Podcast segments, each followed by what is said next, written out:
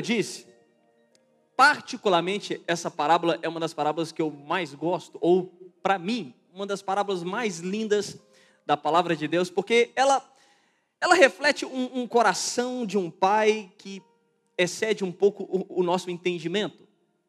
Para os irmãos terem noção, eu estava a ver um, um, um doutor em, em, em estudos religiosos, ele estava a dizer que se você for em algumas tribos, principalmente do Oriente Médio, que é de né, maioritário islâmico, e lê essa parábola, eles não consideram como fato, porque na cultura islâmica ou religiosa deles, é uma ofensa um, um, um, filho deixar o seu pai, é uma ofensa um filho pedir a herança do seu pai antes que ele morra, e também é uma ofensa o irmão mais velho aceitar esse tipo de comportamento do seu irmão.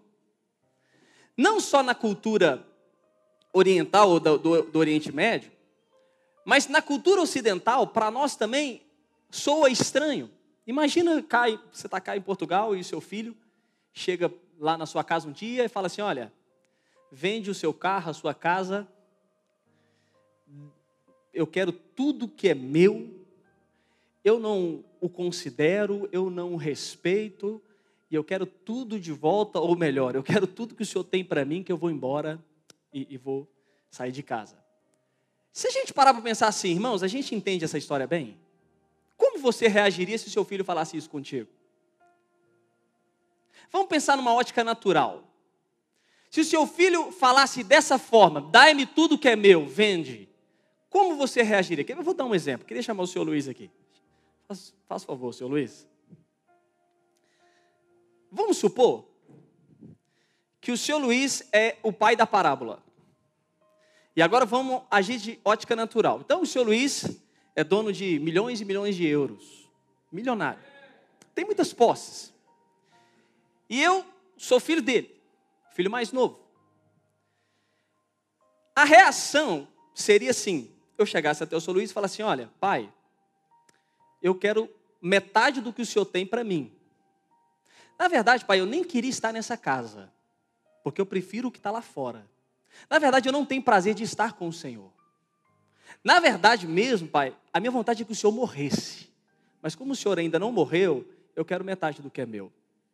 Pai, eu não tenho prazer nessa casa, eu não sou feliz com o Senhor. Eu não considero como autoridade na minha vida. Por sinal, eu nem o respeito, porque se eu respeitasse, eu não falaria assim com o Senhor. Pai, faz o seguinte: me dá o que é meu e suma e morra, porque essa é a minha vontade agora. Essa seria a cena que aconteceu nessa casa. Obrigado, senhor Luiz, era só para simplificar. Se você ouvisse esse tipo de fala como vocês, olhando para mim, reagiria com essa, com essa cena? Ingrato, desonroso, desleal, ia, ia apanhar? Esse, essa criança precisava de quê? Esse filho? De um bom ensino, né? No literal com a mão, né?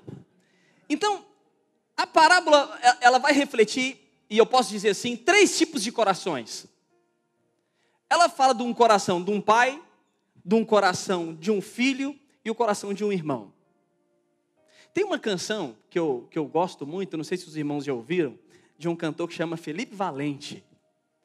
E ele tem uma canção que chama Canção de Quem Fica. E ela fala, essa canção, e eu gosto muito, é uma das minhas canções preferidas, ela fala da dor do pai que fica em relação ao filho que se vai. E aí ele constrói a canção em cima da história. Ele não relata o filho que foi, mas ele fala do pai que fica. E ele fala que, é, é, claro que é como se fosse uma poesia, né, uma imaginação, mas ele começa a falar assim na canção que o cheiro ainda do filho estava em casa. As coisas ainda estavam arrumadas. A sua cama ainda estava preparada da maneira, da, da forma que ele foi ainda, o pai não tinha mexido. O pai ainda se recordava da comunhão na mesa de um filho que se foi. E aqui então, eu queria entender o coração de Deus, o coração do filho e o coração depois do irmão. Vamos aqui primeiro, lá no versículo 12, e eu vou ir pulando os versículos, diz assim: O mais moço disse ao pai: Pai, dá-me a parte do que me pertence. Vamos parar aqui. Como eu disse agora no exemplo, como seria a reação de um pai em ouvir do seu próprio filho o seguinte: já que o Senhor não morre, porque a gente só recebe herança quando? Quando a pessoa morre. Então, nas entrelinhas, esse pai, ele, ele ouve o quê? O Senhor não morre. O Senhor não, não, não vai dessa, dessa vida para melhor. E eu quero viver a minha vida. Eu, eu parece que eu estou preso nessa casa. Eu, pai, na verdade, eu não sou feliz em casa. Eu sei que o Senhor me dá tudo, eu sei que o Senhor tem tudo, mas o Senhor não pode me dar o que me pertence, porque assim que eu pego as minhas coisas, eu vou o quê? Vou embora. Então, o que o pai ouve é um coração de um filho completamente rebelde às questões da casa e à autoridade que o pai tem. Irmãos, o fato de um filho pedir isso para o pai é muita desonra, deslealdade, é muita ingratidão. O pai, quando ouve o que ele pede, não é simplesmente um pedido, é uma desonra. É uma vontade que o pai morresse. Essa situação que o pai ouve é uma ingratidão sem limites. Imagina você ouvir do seu filho que ele não quer mais viver com você com ele. Esse pai ouve e diz assim: o pai não, filho, olha, eu quero ir embora. E aqui, irmãos, é algo que me choca. Porque diante de desonras, ingratidões, em cima de, de coisas que, que atacam o coração do pai, você vê mais para frente que o pai não se deixa contaminar pelo coração do seu filho.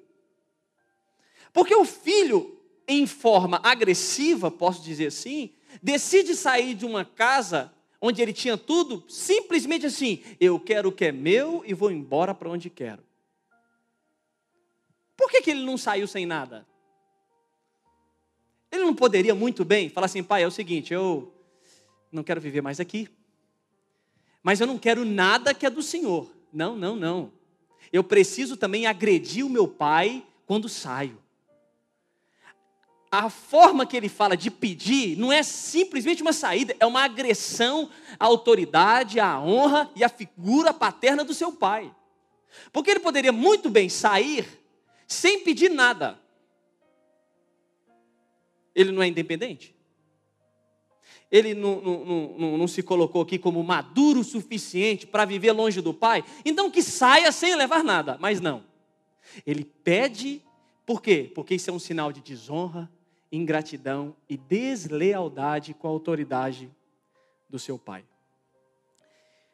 Aqui, irmãos, é um ponto que, que a gente percebe o coração de Deus, o coração desse pai e o coração do filho que se vai.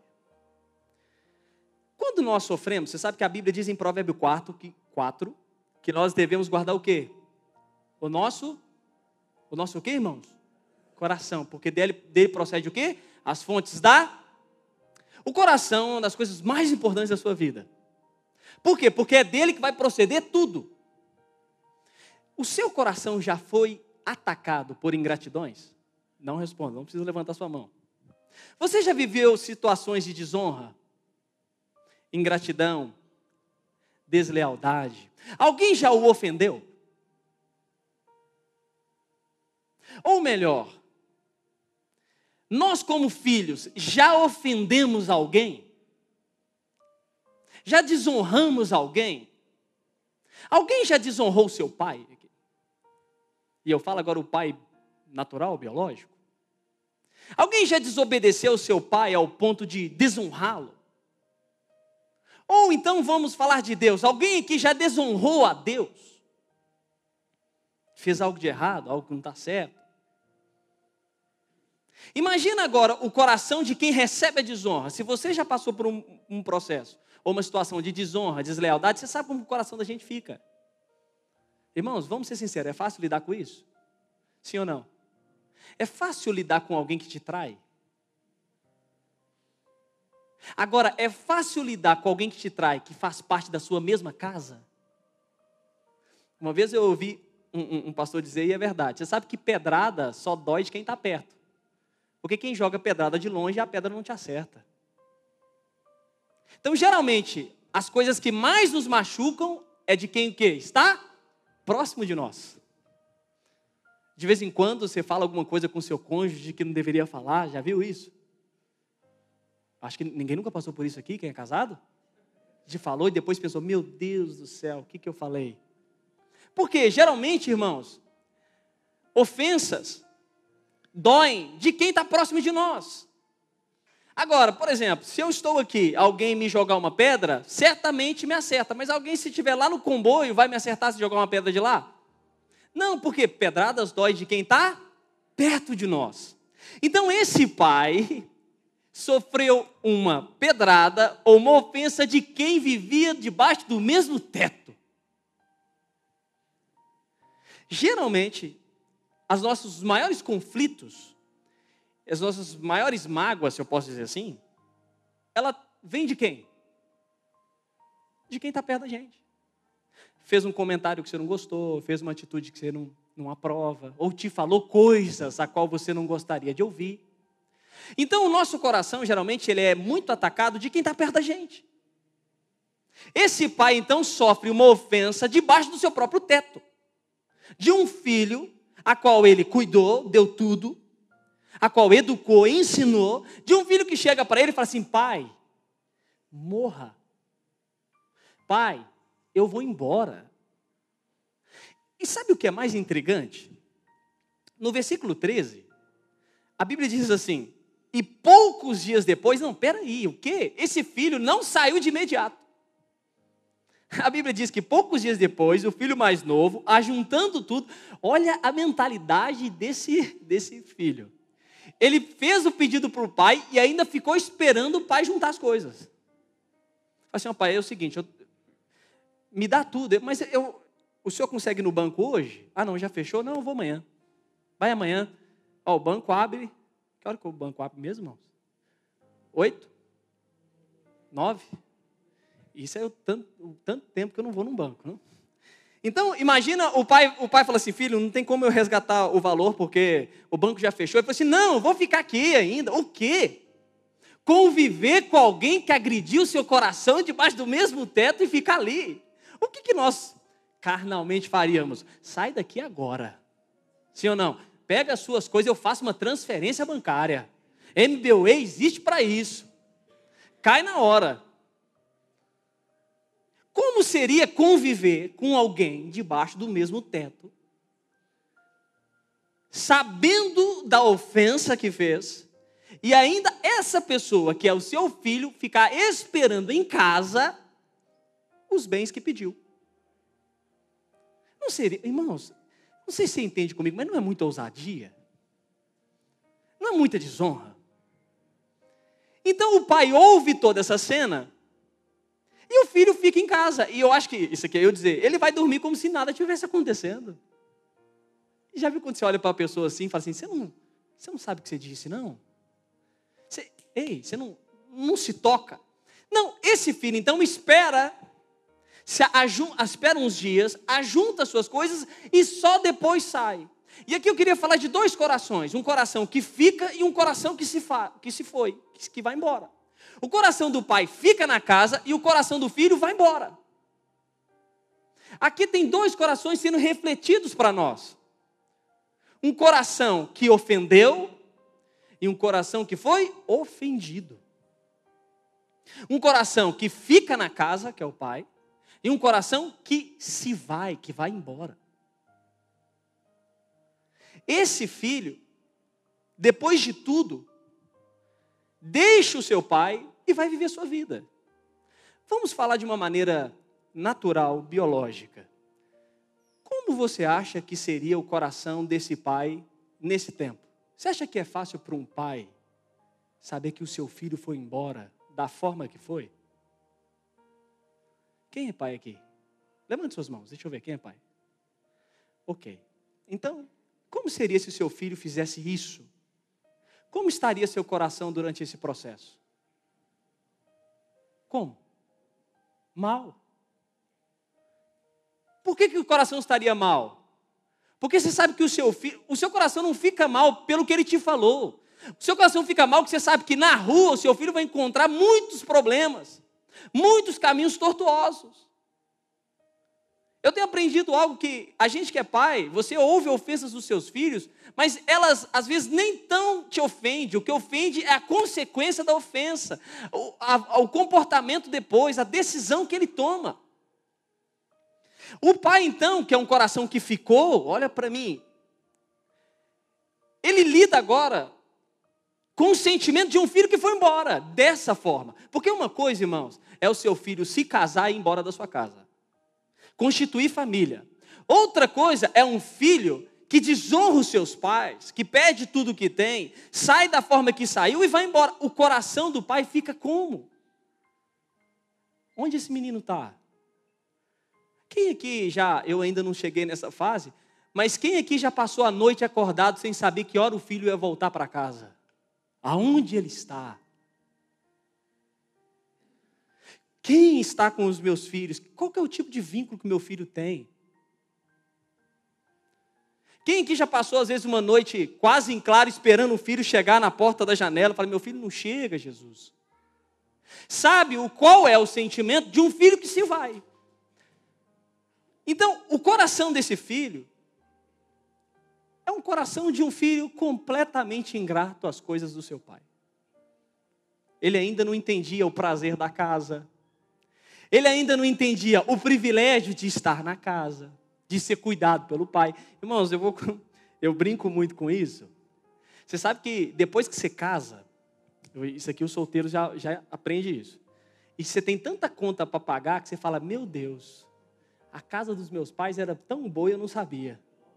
Já viu? Todo mês você tem que pagar renda, água, luz, internet, comida. Aí você fala: Não, é só um mês que você paga? Não, todo mês você paga a mesma coisa. A não ser que alguém aqui é filho do Cristiano Ronaldo, né? Aí eu acho que não deve ter muita fatura para pagar. Mas, a vida fora, e aqui eu só estou dando um exemplo, é uma vida completamente diferente debaixo da proteção da casa dos seus pais. Então, a mentalidade desse pai é o seguinte: aonde esse menino anda? O que esse menino está fazendo? Quem são as amizades? Ele saiu daqui com dinheiro. Vai gastar onde? Então, o coração que fica, entre aspas, sofre pelos caminhos que o filho decide tomar. Porque quem andou debaixo de desonra vai colher de vez em quando desonras. Foi o que aconteceu com ele. Quando ele gastou todo o dinheiro, ninguém mais queria saber dele. Então, o coração do pai é um coração que fica na casa. E eu vou concluir daqui a pouco vocês vão me entender o que eu quero dizer.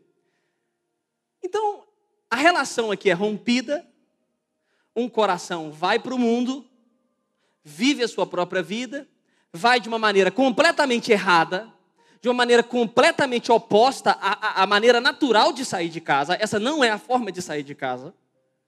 E o coração do pai fica. Só que acontece um episódio. Esse coração que se foi percebe o quão perdido estava. Na verdade, esse menino já se perdeu em casa. Ele só desfrutou da sua perdição quando saiu e viu quão pior era a vida fora. E aí ele começa, eu não vou ler para a gente não perder tempo, ele começa a viver a sua vida. Vive, vive, vive, perde tudo que tem. E decide então voltar para onde? Para a casa de quem? Um filho sempre vai retornar para sua casa. Na hora que as coisas apertam, o que, que ele sempre se lembra? Eu vou ligar para o meu pai. Então, ele decide voltar. Então, grave isso. Um coração foi e um coração ficou. O coração que ficou, está lá. Versículo 20. A história acontece, ele passa a experiência que tem que passar e volta para casa. Olha o versículo 20. E levantando-se, foi para o seu pai. Então ele decidiu ir embora. sair e voltar para a casa que ele estava. E quando ainda estava longe, ele viu seu pai. E se moveu de íntima compaixão e correndo, lançou-lhe ao pescoço e o beijou. Aqui há uma ligação novamente de corações que se perderam. O pai ficou, o filho se foi. O coração do pai estava num estado e o coração do seu filho estava em outro estado. E aí então, voltando para a história, eles se encontram de novo. Mas sabe o que mais me impressiona? É a forma que o pai lida com o seu filho. Às vezes, essa passagem é uma das que mais me, me intriga, porque por questões de justiça humana, como nós reagiríamos com nossos filhos? Vem cá. Eu apresentar a vara de amendoeira. Ou então, nós abraçaríamos e falaríamos assim: vem aqui, te deixar de castigo um tempo, você aprender a sair aqui de casa. Mas não é o que acontece. Aquele coração que foi embora agora volta. E eu vou te falar de uma maneira bem simbólica, numa tremenda cara de pau. Isso aí eu falando. Por que cara de pau? Porque ele gastou todo o dinheiro e voltou para casa de novo. Sim ou não? Sim ou não, irmãos? Tem que ser muito. Tem que ter, tem que ter uma personalidade muito forte para ter cara de voltar para casa. Mas ele volta. Quando ele volta, ele encontra com seu pai. O pai então recebe de uma maneira como? Amorosa. E eu amo quando ele fala assim: o meu filho estava o quê? Morto, mas voltou para a vida. Então, toda vida longe da casa é uma vida de morte. Não há vida fora da casa. A casa de Deus é onde os filhos recebem vida. Esse menino estava morto? Não, de forma natural. Ele não estava morto. Mas por que, que o pai disse que ele estava como morto? Porque fora da casa não tem vida. Fora da casa não há vida. Só há vida de verdade quando você está na casa do pai. E eu amo a forma que o pai o recebe. O pai quebra todos os paradigmas de uma relação entre desonra. Ele foi desonrado, ele foi ofendido, ele foi agredido verbalmente, o seu comportamento, comportamento agrediu o seu pai, mas o pai não se deixa ser afetado pelo comportamento dos seus filhos. Deixa eu te falar uma coisa, irmãos: o coração de Deus não muda.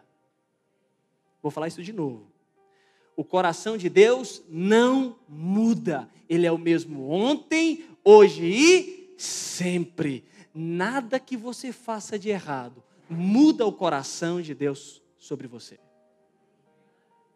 Você pode sair de casa, você pode gastar o seu dinheiro com meretrizes, você pode estar longe da casa, mas eu vou te dizer uma boa notícia: o coração do Pai continua o mesmo por você. Como? O amando e o recebendo e festejando uma vida para você. Esse coração é o coração de Deus. O coração de Deus é aquele que não se sente ofendido pelo comportamento do seu filho, mas pelo contrário, celebra a sua volta. O coração de Deus então celebrou. Agora eu te penso: esse pai teve prejuízos financeiros? Sim, mas o pai não está se preocupando com o prejuízo financeiro. O pai celebra a vida que foi restaurada. Por isso, independente dos caminhos que um filho de Deus anda, o pai sempre estará de braços abertos para recebê-lo de volta, sempre.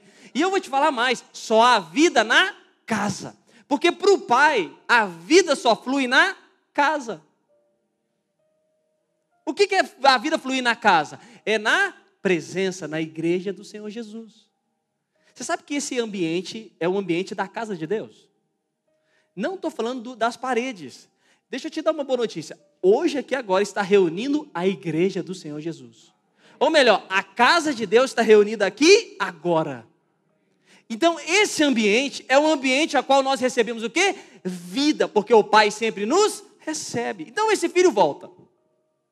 E aí, Aconteceu três restaurações que o pai, quando viu, olha aqui, deixa eu ler. 22. Mas o pai disse aos seus servos. Aí ele voltou, o pai o beijou, eles se reencontraram, o coração se conectou de novo. E diz assim: Trazei depressa a melhor roupa e coloca sobre ele. Põe um anel e uma sandália nos teus pés. Trazei o bezerro cevado, matai-o e comamos e alegramos. Quando esse filho retorna, lembra comigo, o filho foi embora. Desonrou seu pai. Pegou tudo que tinha. Quando ele sai, ele deixou para trás suas sandálias, o seu anel e sua vestimenta, que eu vou falar sobre isso aqui agora. Quando ele volta, o pai restaura sobre ele tudo aquilo que ele tinha perdido. Então o pai fala com ele assim: pega uma roupa nova, uma túnica. Sabe o que significa túnica naquele tempo? Túnica define classe social. As pessoas se vestiam de acordo com a sua classe social, financeira. Aquele filho voltou para ser o quê? Trabalhador. Mas o pai o vestiu com uma roupa nova, sabe por quê? Porque aqui você não é trabalhador, aqui você é filho. Na minha casa, você é filho, você não é tratado como escravo. Aquele filho poderia voltar para casa debaixo de condenação, juízo, e ele vem no caminho já com essa mentalidade. Meu Deus, pequei contra o meu pai. Eu vou, eu vou falar assim, pai, pelo menos me coloca aqui na, no cantinho, lá, lá, no, lá no fundo, eu, eu vou servir o Senhor. Então, quando o pai o encontra, o pai fala assim: coloca uma roupa nova. O que, que o pai está dizendo? Agora a classe social voltou. Nessa casa, você não é trabalhador, você é filho. Quando você encontrou o Senhor Jesus, ou o Senhor Jesus te encontrou, melhor dizer, uma capa foi colocada sobre a sua vida. Sabe qual? Porque a classe social ou a realeza de Deus está sobre ti. Agora você saiu de um império e foi para um reino. E nesse reino você está com a vestimenta de Cristo. A túnica que os filhos têm hoje é a vestimenta de Cristo sobre nós.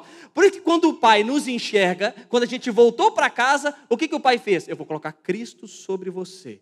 E Cristo é a roupa que vocês agora vão usar. Então, o retorno para casa é sobre agora uma vestimenta que ele recebe reafirmando a identidade que ele tem. Irmãos, nunca questione a identidade de ninguém. Eu, não, eu, particularmente, não gosto daqueles comentários. Será que fulano é crente mesmo? Eu não fui chamado para questionar a identidade de ninguém. Eu fui chamado para pregar as boas notícias de Deus.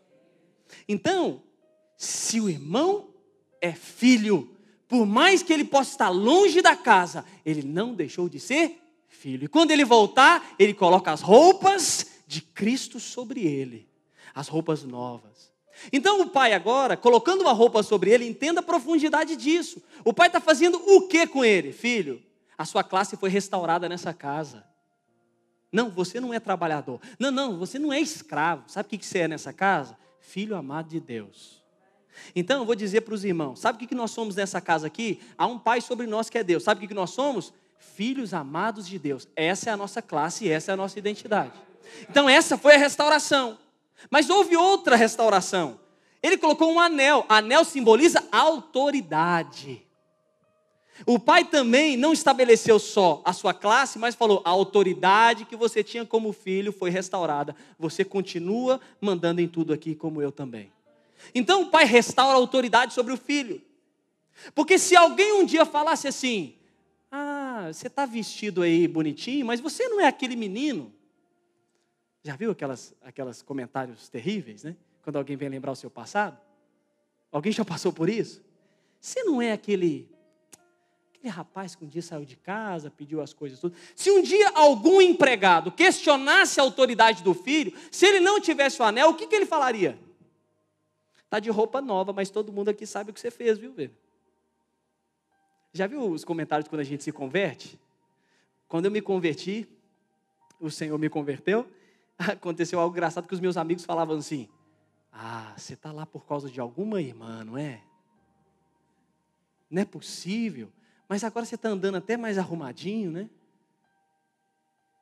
Mas aquele filho não recebeu só uma roupa. A autoridade foi estabelecida de novo sobre ele.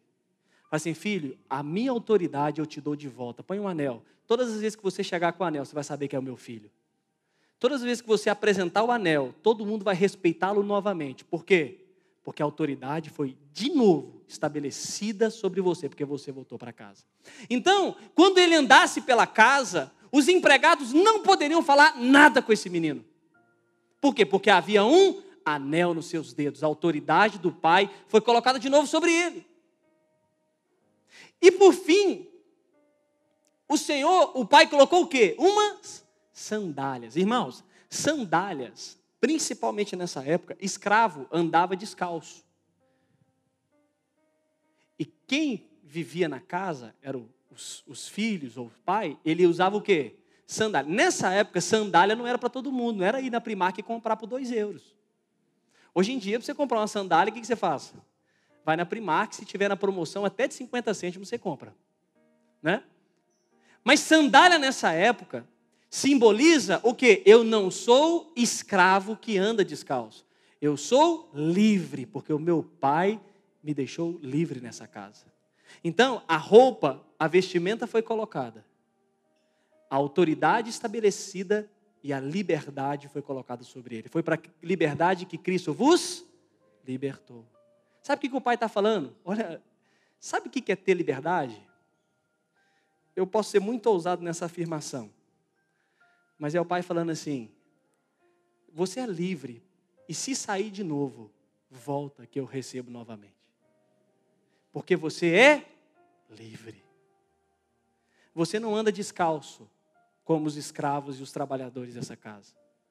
Você anda com as sandálias para mostrar que nessa casa a sua liberdade é garantida. Então, um dos símbolos das sandálias simboliza o quê? A liberdade de quem pode usá-las. Por fim, um outro coração aparece na história. Um coração de quem? Do irmão mais velho. O irmão mais velho sabe quando ele volta do campo, que o seu filho voltou, os trabalhadores falaram. De início, eu tinha falado aqui que o coração do pai ficou na casa e o coração do filho se foi. Mas nessa restauração, irmãos, o coração foi conectado de novo. O pai conseguiu então resgatar o coração daquele filho que estava longe. Mas existia um outro filho que estava em casa, mas com o coração em outro lugar. Quando então o irmão mais velho sabe do pai que o filho voltou, qual é a reação dele? Não é possível. Esse menino voltou. Mas esse menino esse filho, o irmão, ele não respeita nem a túnica sobre o irmão, nem o anel sobre o irmão, e muito menos a sandália sobre o irmão. Porque ele questiona agora por que esse menino voltou. Sabendo quem ele era, ele poderia questionar o seu irmão. Se o pai o recebeu, quem seria o irmão para não receber de volta? O coração desse irmão estava muito longe. Muito longe. Possivelmente, isso aqui cabe à interpretação. O irmão sabia que agora, voltando novamente alguém competiria com os bens do pai. Ixi, voltou de novo. Agora tudo que o pai tem já não é só meu, é de alguém também. Espera aí, meu pai deu tudo para esse menino. Esse menino vai embora, gasta tudo e agora volta e está querendo de novo. Porque quando o pai restaura tudo, o pai restaurou o quê? Tudo que eu tenho é o quê? Novamente seu. E aí quando esse filho fica sabendo, qual que é a cabeça? O quê? Novamente repartir os meus bens com esse menino que já gastou metade do que a gente tinha? E o coração então desse irmão vai para longe. Eu falei aqui agora que a vida está na casa. Mas não é porque você está na casa que você pode estar desfrutando da vida que tem na casa. Às vezes você está na casa, mas não está desfrutando da vida que a casa possui. E geralmente quem não desfruta da, da casa da vida que a casa possui, como que ele vive? Resmungando. Como pode? Esse irmão ali já pediu perdão 30 vezes, né? Uma vez, uma vez eu, eu deixa eu confessar um, um, um, um pecado. Eu, eu, eu ainda liderava célula, irmãos, e eu ainda gostava muito de uma banda lá no Brasil. Eu vou falar o nome da banda, acho que muita gente que não conhece. Eu, eu sempre fui muito eclético com música. Eu gostava de uma banda que chamava Asa de Águia. Você riu que você conhece. Mas quem não conhece não precisa procurar, que não é bom. E aí, eu ainda liderava a célula. E o tal do asa de águia não saía dos meus ouvidos de vez em quando. Eu ainda gostava de ouvir um asa de águia. E aí, um dia eu fui confessar o meu pecado para um líder. Eu, sim, pensa, eu estilo irmão mais novo. Meu Deus, pequei contra o céu. Jesus, eu preciso confessar. Sabe o que, que aquele irmão, pela sua imaturidade, me falou? Como pode você ser um líder de célula e ainda ouvir essas coisas? Irmãos, aquilo. Sinceramente, aquilo acabou comigo. Por quê? Porque eu não sabia quem estava com o coração mais longe. Se era o meu querendo,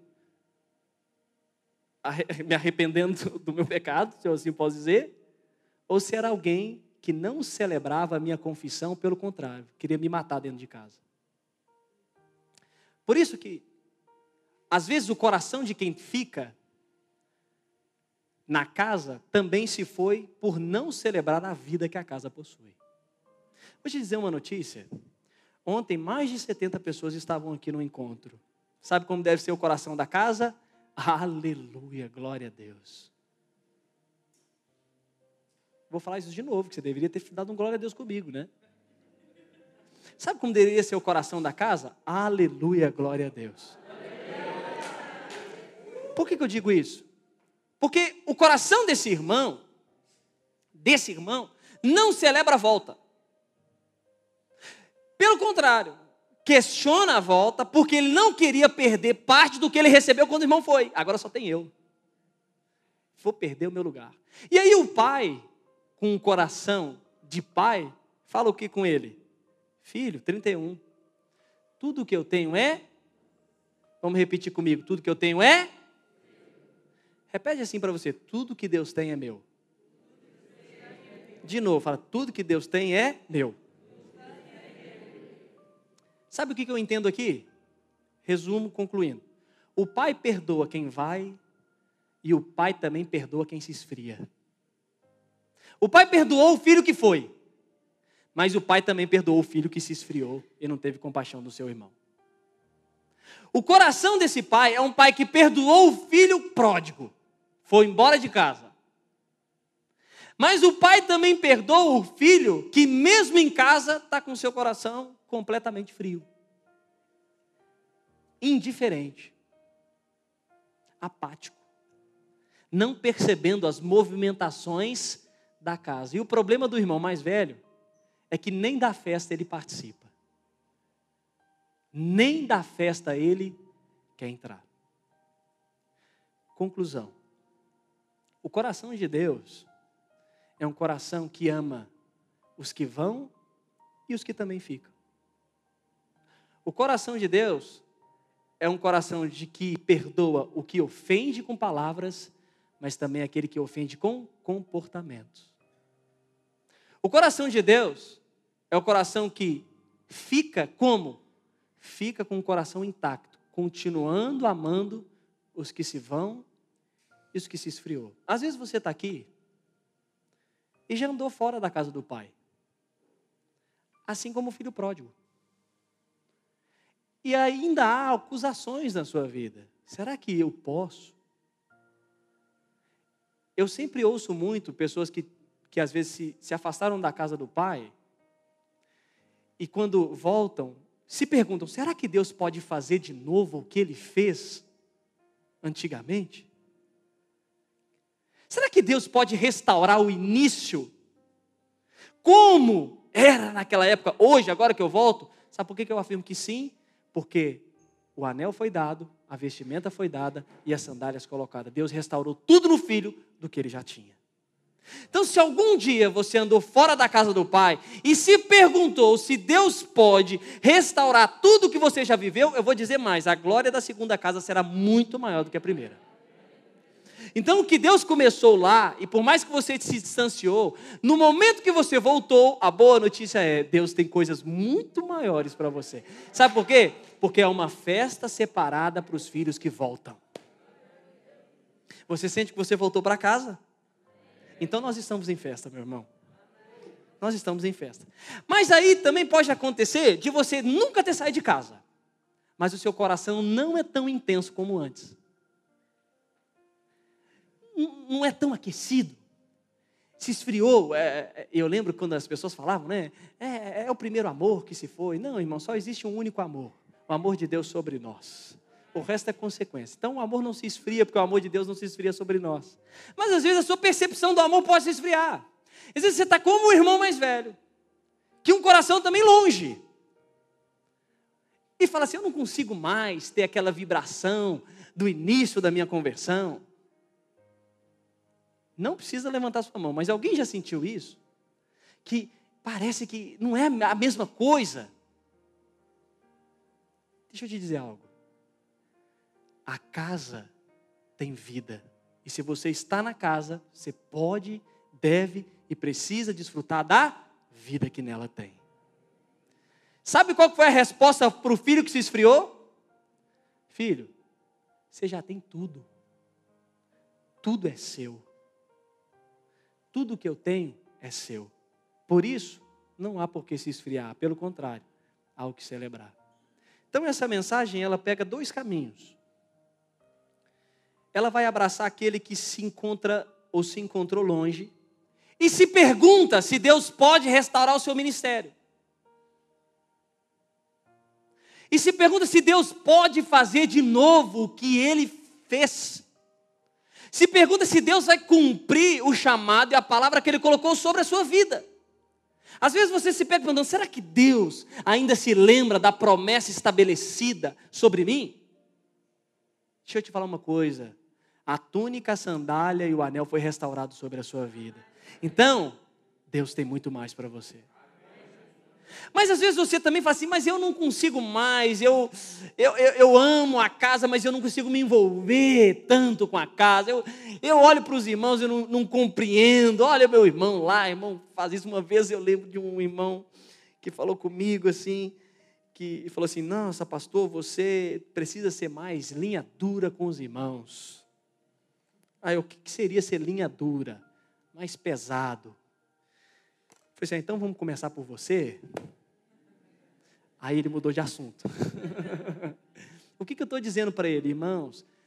Para de olhar para os irmãos que estão voltando para casa, celebra a vida que nela já tem.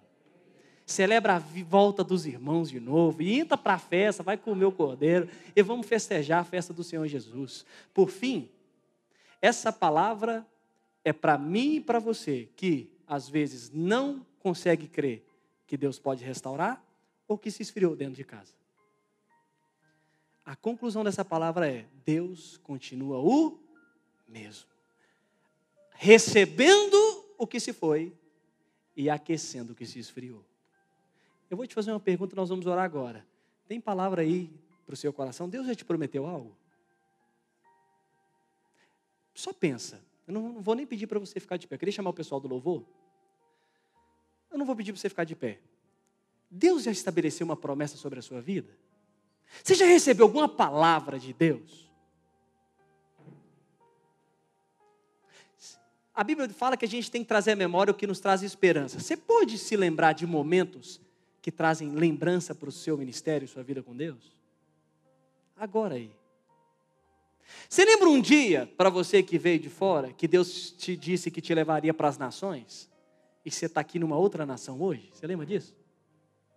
Você lembra uma palavra que alguém te deu, falou assim: olha, Deus vai te levar sobre as nações e você já está em outra? Você lembra uma vez que Deus te falou que te levaria não só para uma, para várias nações e você já visitou várias outras nações? Você se recorda do seu chamado pastoral? Que um dia alguém te deu? Sim ou não? Qual que é a notícia? O coração do Pai continua confirmando essa palavra sobre a sua vida. O coração de Deus continua o mesmo, intacto, te dizendo: filho, a minha autoridade está sobre a sua vida, a túnica está sobre a sua vida e as sandálias está sobre a sua vida. Celebre a festa do Cordeiro. O Cordeiro foi morto na festa. Celebre a festa do Cordeiro. O que é celebrar a festa do Cordeiro? É celebrar a vida dos irmãos.